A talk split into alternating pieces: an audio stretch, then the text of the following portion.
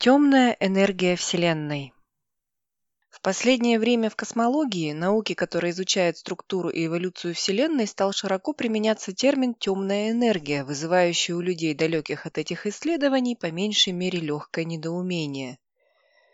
Часто в паре с ним выступает и другой мрачный термин – темная материя.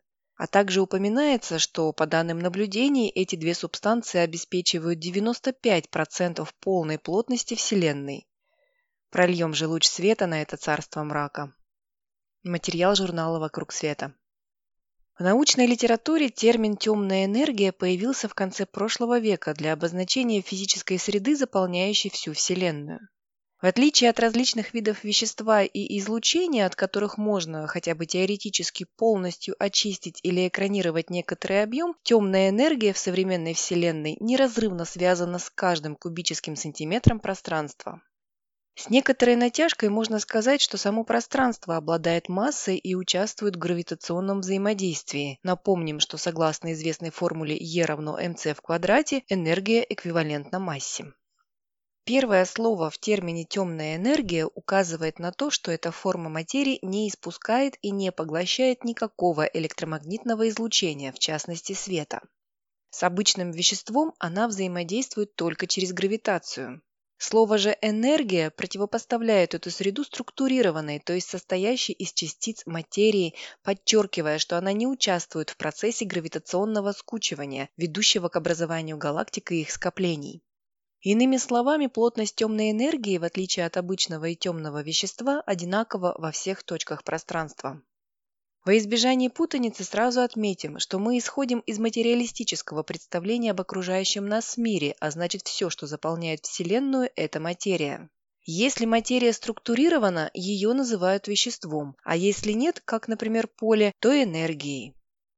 Вещество, в свою очередь, делят на обычное и темное, ориентируясь на то, взаимодействует ли оно с электромагнитным излучением. Правда, по сложившейся в космологии традиции, темное вещество принято называть темной материей. Энергия тоже делится на два типа. Один из них – это как раз излучение, еще одна субстанция, наполняющая Вселенную.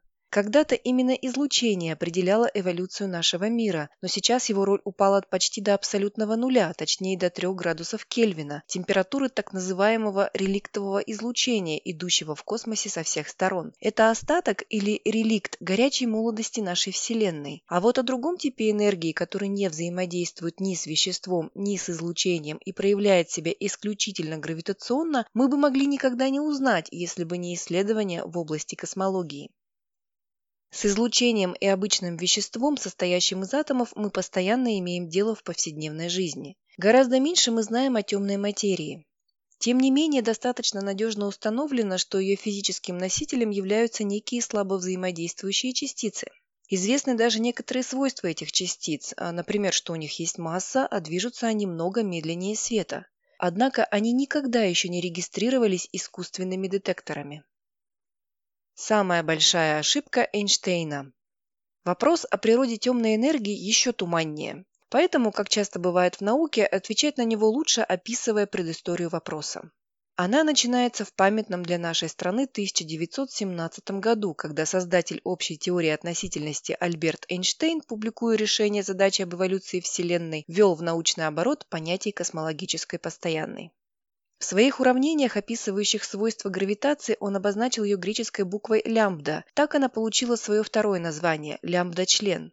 Назначение космологической постоянной состояло в том, чтобы сделать Вселенную стационарной, то есть неизменной и вечной. Без лямбда-члена уравнения общей теории относительности предсказывали, что Вселенная должна быть неустойчивой, как воздушный шарик, из которого вдруг исчез весь воздух. Всерьез изучать такую неустойчивую Вселенную Эйнштейн не стал, а ограничился тем, что восстановил равновесие введением космологической постоянной. Однако позднее, в период 1922-24 года, наш выдающийся соотечественник Александр Фридман показал, что в судьбе Вселенной космологическая постоянная не может играть роль стабилизатора и рискнул рассмотреть неустойчивые модели Вселенной. В результате ему удалось найти еще неизвестные к тому времени нестационарные решения уравнений Эйнштейна, в которых Вселенная как целое сжималась или расширялась.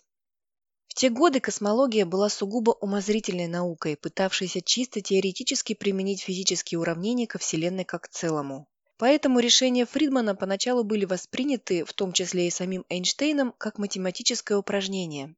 Вспомнили о нем после открытия разбегания галактик в 1929 году.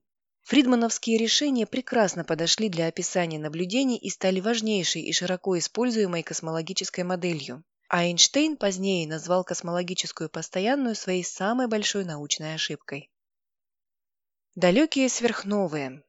Постепенно наблюдательная база космологии становилась все более мощной, а исследователи учились не только задавать вопросы природе, но и получать на них ответы. И вместе с новыми результатами росло и число аргументов в пользу реального существования самой большой научной ошибки Эйнштейна.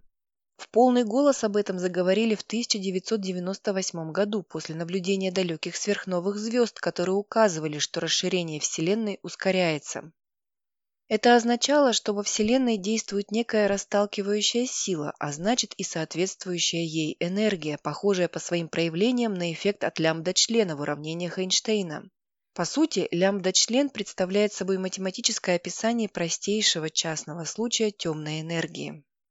Напомним, что согласно наблюдениям космологическое расширение подчиняется закону Хаббла. Чем больше расстояние между двумя галактиками, тем быстрее они удаляются друг от друга, причем скорость, определяемая по красному смещению в спектрах галактик, прямо пропорциональна расстоянию. Но до недавнего времени закон Хаббла был непосредственно проверен лишь на относительно небольших расстояниях, тех, что удавалось более или менее точно измерить. О том, как расширялась Вселенная в далеком прошлом, то есть на больших расстояниях, можно было судить только по косвенным наблюдательным данным. Заняться прямой проверкой закона Хаббла на больших расстояниях удалось лишь в конце XX века, когда появился способ определять расстояние до далеких галактик по вспыхивающим в них сверхновым звездам. Вспышка сверхновой – это момент в жизни массивной звезды, когда она испытывает катастрофический взрыв. Сверхновые бывают разных типов в зависимости от конкретных обстоятельств, предшествующих катаклизму. При наблюдении тип вспышки определяют по спектру и форме кривой блеска. Сверхновые, получившие обозначение 1А, возникают при термоядерном взрыве белого карлика, масса которого превысила пороговое значение около полуторной массы Солнца, называемое пределом Чандрасикара. Пока масса белого карлика меньше порогового значения, сила гравитации звезды уравновешивается давлением вырожденного электронного газа. Но если в тесной двойной системе с соседней звезды на него перетекает вещество, то в определенный момент электронное давление оказывается недостаточным и звезда взрывается, а астрономы регистрируют еще одну вспышку сверхновой типа 1А. Поскольку пороговая масса и причина, по которой белый карлик взрывается, всегда одинаковы, такие сверхновые в максимуме блеска должны иметь одинаковую, причем весьма большую светимость и могут служить стандартной свечой для определения межгалактических расстояний. Если собрать данные по многим таким сверхновым и сравнить расстояние до них с красными смещениями галактик, в которых случались вспышки, то можно определить, как менялся в прошлом темп расширения Вселенной и подобрать соответствующую космологическую модель, в частности подходящую величину лямбда-члена, то есть плотности темной энергии. Однако, несмотря на простоту и ясность этого метода, он сталкивается с рядом серьезных трудностей. Прежде всего, отсутствие детальной теории взрыва сверхновых типа 1А делает зыбким их статус стандартной свечи. На характер взрыва, а значит и на светимость сверхновой, могут влиять скорость вращения белого карлика, химический состав его ядра, количество водорода и гелия, перетекшего на него с соседней звезды. Как все это сказывается на кривых блеска, пока достоверно неизвестно.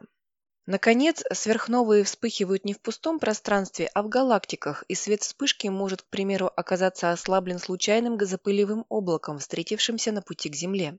Все это ставит под сомнение возможность использования сверхновых в качестве стандартных свечей. И если бы в пользу существования темной энергии был только этот довод, данная статья вряд ли была бы написана.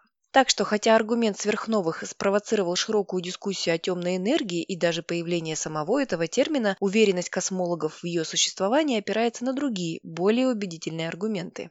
К сожалению, они не столь просты, и поэтому описать их можно лишь в самых общих чертах. Крупномасштабная структура Вселенной. У космологов имеются два основных источника знаний о крупномасштабной структуре Вселенной. Прежде всего, это распределение в окружающем нас пространстве светящейся материи, то есть галактик. Трехмерная карта показывает, в какие структуры, группы, скопления, сверхскопления объединяются галактики и каковы характерные размеры, формы и численность этих образований. Тем самым становится понятно, как распределено вещество в современной Вселенной. Другим источником информации служит распределение интенсивности реликтового излучения по небесной сфере. Карта неба в микроволновом диапазоне несет информацию о распределении неоднородности плотности в ранней Вселенной, когда ее возраст составлял около 300 тысяч лет. Именно тогда вещество стало прозрачным для излучения.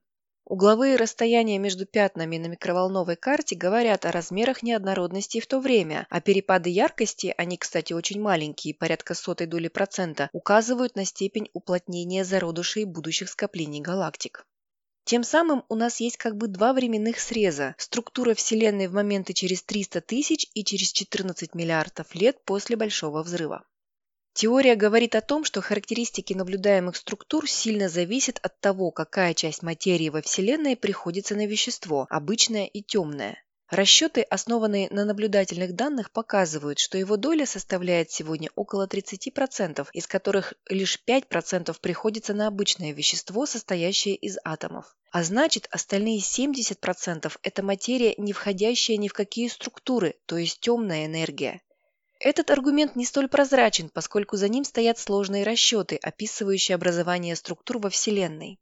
Тем не менее, он действительно более сильный. Это можно проиллюстрировать такой аналогией. Представьте, что внеземная цивилизация стремится обнаружить разумную жизнь на Земле.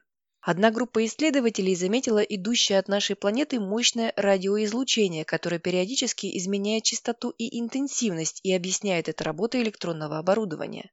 Другая группа послала к Земле зонд и сфотографировала квадраты полей, линии дорог, узлы городов. Первый аргумент, конечно, проще, но второй убедительнее. Продолжая эту аналогию, можно сказать, что еще более наглядным свидетельством разумной жизни стало бы наблюдение за формированием перечисленных структур. Конечно, человеку пока не под силу в реальном времени наблюдать, как формируется скопление галактик.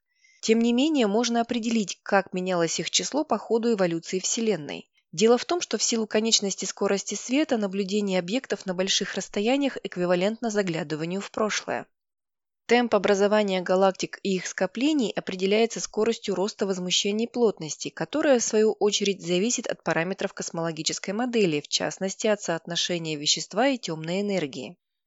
Во Вселенной с большой долей темной энергии возмущения растут медленно, а значит сегодня скоплений галактик должно быть не намного больше, чем в прошлом, и с расстоянием их число будет убывать медленно. Напротив, во Вселенной без темной энергии количество скоплений довольно быстро сокращается с углублением в прошлое. Выяснив из наблюдений темп появления новых скоплений галактик, можно получить независимую оценку плотности темной энергии. Есть и другие независимые наблюдательные аргументы, подтверждающие существование однородной среды, которая оказывает определяющее влияние на строение и эволюцию Вселенной. Можно сказать, что утверждение о существовании темной энергии стало итогом развития всей наблюдательной космологии XX века. Вакуум и другие модели. Если в существовании темной энергии большинство космологов уже не сомневаются, то вот относительно ее природы ясности пока нет. Впрочем, физики не в первый раз попадают в такое положение. Многие новые теории начинаются с феноменологии, то есть формального математического описания того или иного эффекта, а интуитивно понятные объяснения появляются намного позже. На сегодня, описывая физические свойства темной энергии, космологи произносят слова, которые для непосвященного больше похожи на заклинания. Это среда, давление которой равно плотности энергии по величине, но противоположно по знаку. Если это странное соотношение подставить в уравнение Эйнштейна из общей теории относительности, то окажется, что такая среда гравитационно отталкивается от самой себя и, как следствие, ускоренно расширяется и ни за что не соберется ни в какие сгустки. Нельзя сказать, что мы часто имеем дело с подобной материей. Однако именно так уже на протяжении многих лет физики описывают вакуум. По современным представлениям, элементарные частицы существуют не в пустом пространстве, а в особой среде, физическом вакууме, который как раз и определяет их свойства. Эта среда может находиться в различных состояниях, отличающихся плотностью запасенной энергии, и в разных видах вакуума элементарные частицы ведут себя по-разному. Наш обычный вакуум обладает наименьшей энергией. Экспериментально обнаружено существование неустойчивого, более энергичного вакуума, который соответствует так называемому электрослабому взаимодействию.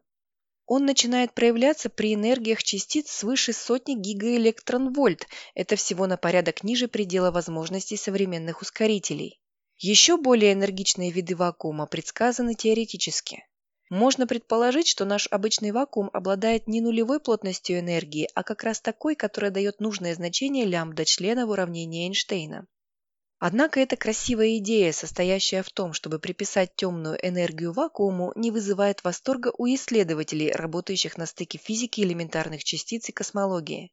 Дело в том, что такой разновидности вакуума должна соответствовать энергия частиц всего около тысячной доли электронвольта. Но этот энергетический диапазон, лежащий на границе между инфракрасным и радиоизлучением, уже давно вдоль и поперек изучен физиками, и ничего аномального там не обнаружено.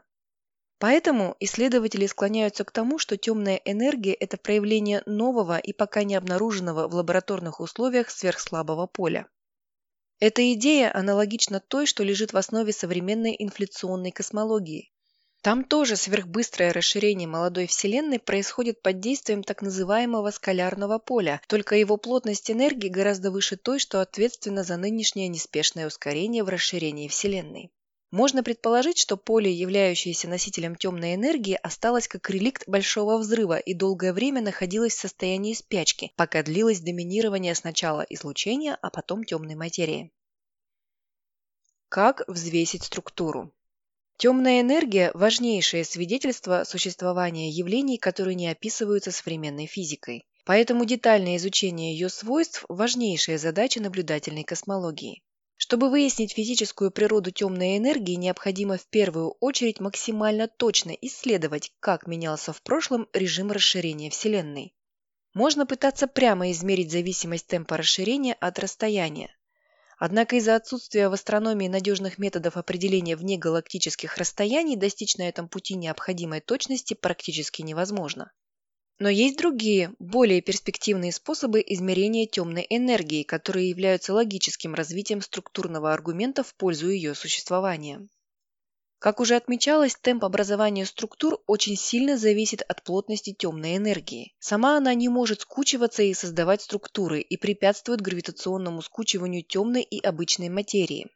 Кстати, поэтому в нашу эпоху те комки вещества, которые еще не начали сжиматься, постепенно растворяются в море темной энергии, переставая чувствовать взаимное притяжение. Человечество таким образом является свидетелем максимального в истории Вселенной темпа образования структур. В дальнейшем он будет только уменьшаться. Чтобы определить, как менялась со временем плотность темной энергии, нужно научиться взвешивать структуру Вселенной, галактики и их скопления на разных красных смещениях. Есть много способов это сделать, ведь объекты измерения галактики хорошо изучены и видны даже на больших расстояниях. Наиболее прямолинейный подход состоит в тщательном подсчете галактик и их структур по упоминавшейся трехмерной карте пространственного распределения галактик. В другом методе масса структуры оценивается по создаваемому ею неоднородному гравитационному полю. Проходя через структуру, свет отклоняется ее гравитацией и в результате видимые нами изображения далеких галактик деформируются. Этот эффект называется гравитационным линзированием. Измеряя возникающие искажения, можно определить или взвесить структуру на пути исследования света. Этим методом уже сделаны первые успешные наблюдения, а на будущее запланированы космические эксперименты, ведь надо достичь максимальной точности измерения. Итак, мы живем в мире, динамика расширения которого управляется неизвестной нам формой материи. А единственно достоверное знание о ней, помимо факта ее существования, это уравнение состояния вакуумоподобного типа, та самая своеобразная связь между плотностью энергии и давлением. Пока нам неизвестно, меняется ли характер этой связи со временем, и если да, то как. А значит, все рассуждения о будущем Вселенной по сути являются спекулятивными, основанными в значительной мере на эстетических воззрениях их авторов. Но мы вступили в эру точной космологии, основанной на высокотехнологичных инструментах для наблюдения и развитых статистических методах обработки данных. Если астрономия будет и дальше развиваться такими же темпами, как сегодня, загадка темной энергии будет разгадана уже нынешним поколением исследователей. Пара врезок, дополняющих статью. Краткая история времен. По современным представлениям, рождение Вселенной должно описываться в терминах еще не созданной квантовой теории гравитации. Понятие «возраст Вселенной» имеет смысл для моментов времени не раньше 10 минус 43 степени секунд. На меньших масштабах уже нельзя говорить о привычном нам линейном течении времени. Топологические свойства пространства тоже становятся нестабильными. По-видимому, в малых масштабах пространство-время заполнено микроскопическими кротовыми норами, своего рода тоннелями, соединяющими разнесенные области Вселенной. Впрочем, о расстояниях или порядке исследования событий говорить тоже невозможно. В научной литературе такое состояние пространства-времени с флуктуирующей топологией называют квантовой пеной. По неизвестным пока причинам, возможно из-за квантовой флуктуации, в пространстве Вселенной возникает физическое поле, которое в возрасте около 10 в минус 35 степени секунд заставляет Вселенную расширяться с колоссальным ускорением. Этот процесс называют инфляцией, а вызывающее его поле – инфлатоном. В отличие от экономики, где инфляция является неизбежным злом, с которым нужно бороться, в космологии инфляция, то есть экспоненциальное быстрое увеличение Вселенной – это благо. Именно ей мы обязаны тем, что Вселенная обрела большой размер и плоскую геометрию.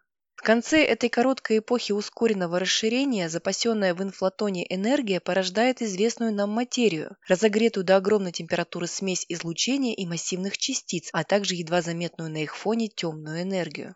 Можно сказать, что это и есть большой взрыв. Космологи говорят об этом моменте как о начале радиационно-доминированной эпохи в эволюции Вселенной, поскольку большая часть энергии в это время приходится на излучение. Однако расширение Вселенной продолжается, хотя теперь уже и без ускорения, и оно по-разному отражается на основных типах материи.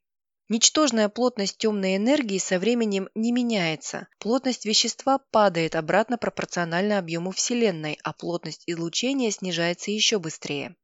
В итоге, спустя 300 тысяч лет доминирующей формой материи во Вселенной становится вещество, большую часть которого составляет темная материя. С этого момента рост возмущений плотности вещества, едва тлевшей на стадии доминирования излучения, становится достаточно быстрым, чтобы привести к образованию галактик, звезд и столь необходимых человечеству планет. Движущей силой этого процесса является гравитационная неустойчивость, приводящая к скучиванию вещества. Едва заметные неоднородности оставались еще с момента распада инфлатона, но пока во Вселенной доминировало излучение, оно мешало развитию неустойчивости. Теперь основную роль начинает играть темная материя. Под действием собственной гравитации области повышенной плотности останавливаются в своем расширении и начинают сжиматься, в результате чего из темной материи образуются гравитационно связанные системы, называемые гало. В гравитационном поле Вселенной образуются ямы, в которые устремляется обычное вещество. Накапливаясь внутри гало, оно формирует галактики и их скопления. Этот процесс образования структур начался более 10 миллиардов лет назад и шел по нарастающей, пока не наступил последний перелом в эволюции Вселенной. Через 7 миллиардов лет, а это примерно половина нынешнего возраста Вселенной, плотность вещества, которая продолжала снижаться из-за космологического расширения, стала меньше плотности темной энергии. Тем самым завершилась эпоха доминирования вещества, и теперь темная энергия контролирует эволюцию Вселенной. Какова бы ни была ее физическая природа, проявляется она в том, что космологическое расширение вновь, как в эпоху инфляции, начинает ускоряться, только на этот раз очень медленно. Но даже этого достаточно, чтобы затормозить формирование структур, а в будущем оно должно вовсе прекратиться. Любые недостаточно плотные образования будут рассеиваться ускоряющимся расширением Вселенной. Временное окно, в котором работает гравитационная неустойчивость и возникают галактики, захлопнется уже через десяток миллиардов лет. Дальнейшая эволюция Вселенной зависит от природы темной энергии. Если это космологическое постоянное, то ускоренное расширение Вселенной будет продолжаться вечно. Если же темная энергия – это сверхслабое скалярное поле, то после того, как оно достигнет состояния равновесия, расширение Вселенной станет замедляться, а возможно сменится сжатием. Пока физическая природа темной энергии неизвестна, все это не более чем умозрительные гипотезы. Таким образом, с определенностью сказать можно только одно – ускоренное расширение Вселенной будет продолжаться еще несколько десятков миллиардов лет. За это время наш космический дом, галактика Млечный Путь, сольется со своей соседкой, туманностью Андромеды и большинством галактик-спутников меньшей массы, входящих в состав местной группы. Все прочие галактики улетят на большие расстояния, так что многие из них нельзя будет увидеть даже в самый мощный телескоп. Что касается реликтового излучения, которое приносит нам так много важнейшей информации о структуре Вселенной, то его температура упадет почти до нуля, и этот источник информации будет потерян. Человечество останется Робинзоном на острове с эфемерной перспективой обзавестись хотя бы пятницей. Еще одно дополнение – отрицательное давление и гравитационное отталкивание. Описывая темную энергию, космологи считают, что ее главное свойство – отрицательное давление. Оно приводит к появлению отталкивающих гравитационных сил, о которых не специалисты иногда говорят как об антигравитации. В этом утверждении содержится сразу два парадокса. Разберем их последовательно. Как давление может быть отрицательным? Давление обычного вещества, как известно, связано с движением молекул. Ударясь о стенку сосуда, молекулы газа передают ей свой импульс, отталкивают ее, давят на нее. Свободные частицы не могут создать отрицательное давление, не могут тянуть одеяло на себя, но в твердом теле подобное вполне возможно. Неплохой аналогией отрицательного давления темной энергии служит оболочка воздушного шарика. Каждый ее квадратный сантиметр растянут и стремится сжаться. Появись где-нибудь в оболочке разрыв, она немедленно стянулась бы в маленькую резиновую тряпочку. Но пока разрыва нет, отрицательное натяжение равномерно распределено по всей поверхности. Причем, если шарик надувать, резина будет становиться тоньше, а запасенная в ее натяжении энергия будет расти. Сходным образом ведет себя при расширении Вселенной плотность вещества и темной энергии. Почему отрицательное давление ускоряет расширение? Казалось бы, под действием отрицательного давления темная энергия Вселенная должна сжиматься или уж, по крайней мере, замедлять свое расширение, начавшееся в момент Большого взрыва. Но все обстоит как раз наоборот потому что отрицательное давление темной энергии слишком велико. Дело в том, что согласно общей теории относительности, гравитация зависит не только от массы, точнее плотности энергии, но также и от давления. Чем больше давление, тем сильнее гравитация, а чем больше отрицательное давление, тем она слабее. Правда, давления, достижимые в лабораториях и даже в центре Земли и Солнца, слишком малы, чтобы их влияние на гравитацию можно было заметить. Но вот отрицательное давление темной энергии, наоборот, столь велико, что пересиливает притяжение и ее собственной массы и массы всего остального вещества. Получается, что массивная субстанция с очень сильным отрицательным давлением парадоксальным образом не сжимается, а наоборот распухает под действием собственной гравитации. Представьте себе тоталитарное государство, которое, стремясь обеспечить свою безопасность, зажимает свободу до такой степени, что граждане массово бегут из страны, бунтуют и в конце концов разрушают само государство. Почему чрезмерные усилия по укреплению государства оборачиваются его разрушением? Таковы свойства людей, они сопротивляются подавлению. Почему сильнейшее отрицательное давление вместо сжатия приводит к расширению? Таковы свойства гравитации, выраженные уравнением Эйнштейна. Конечно, аналогия – это не объяснение, но она помогает уложить в голове парадоксы темной энергии. Ну что ж, на этом все. Если вы дослушали до этого места, поставьте лайк, чтобы я знала, кто мой герой. И до новых встреч! Может быть, будет что-то такое же серьезно-научное, может быть, что попроще. Кстати, принимаю заявки. Кидайте ссылочки, что хотели бы услышать, почитать на самые разные темы.